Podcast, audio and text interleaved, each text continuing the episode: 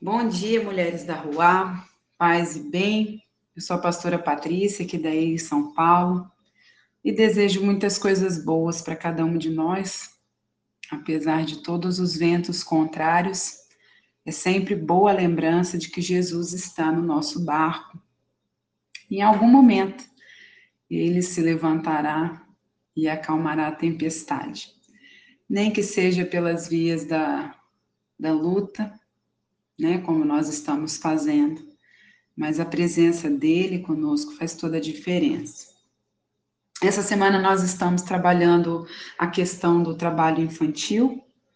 No dia 12 de junho agora foi é o marco, né, do Dia Mundial contra o trabalho infantil e como igreja consciente, como mulheres de luta também e resistência, nós precisamos falar sobre isso eu separei um texto que está em Isaías, capítulo 5, verso 20, que diz assim: Ai dos que usam o mal como sinônimo de bem, e chamam o bem de mal, que fazem das trevas luz e da luz trevas, do amargo doce e do doce fel.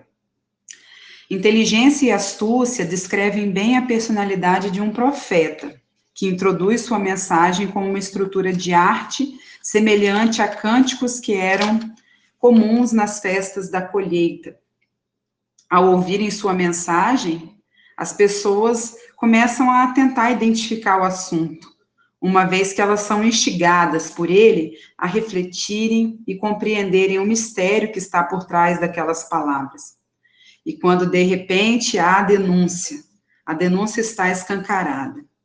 Aquilo que era percebido apenas nas entrelinhas né, com uma sombra de dúvida, agora é colocado para fora e acontece um grande impacto.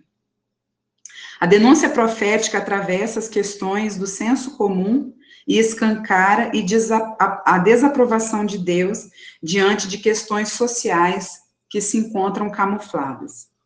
Na passagem que eu expus, os ais trazem acusações para problemas da sociedade daqueles dias. Segundo estudiosos, havia extrema polarização entre os grandes proprietários de terra e os camponeses afligidos pela pobreza. O profeta lamenta o escárnio dos poderosos e lamenta também o fato de que o poder esteja com eles, é, sendo que isso vai trazer condenação para todo o povo, né? Se você continuar acompanhando, é, é ele fala sobre o exílio, né? Então, eu escolhi esse texto porque eu identifico semelhanças entre os acontecimentos, né? Percebo em Isaías uma denúncia profética que expõe a distorção de princípios básicos que regem uma sociedade. Princípios esses que afetam diretamente a vida das pessoas, quem dirá das mais vulneráveis.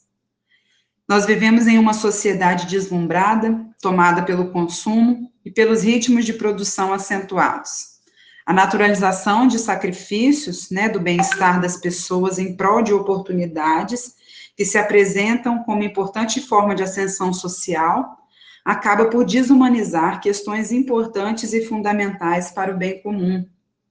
O trabalho infantil é uma dessas questões. Por um lado, o vislumbre diz, né, é preciso trabalhar para não virar vagabundo, ou ainda, se não trabalhar, quando crescer, não vai colocar comida na mesa. Há toda uma pressão em torno do trabalho que pesa o coração. Mas, em todo caso, é preciso orientar, né, para gerar consciência.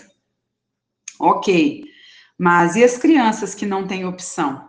Elas são muitas. Se não trabalharem desde pequenas, de fato falta o alimento. A falta do alimento compromete a educação e a dignidade. Um futuro promissor, com certeza, elas não terão.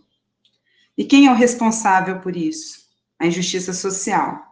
Também são responsáveis as pessoas que ao mal chamam bem e contribuem para o fortalecimento de discursos sobre o trabalho infantil como política de Estado.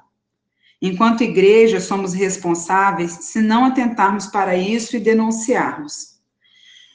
Nessa manhã, diante dessa reflexão, eu quero me unir a você em oração e pedir que a Rua amplie a percepção das igrejas quanto a essas questões, que possamos seguir o exemplo profético de Isaías para desmascarar os pensamentos predominantes da nossa sociedade e revelarmos a desaprovação de Deus e diante disso gerar transformação. Que a rua sopre dos seus ventos de mudança, de consciência, em nome de Jesus. Amém.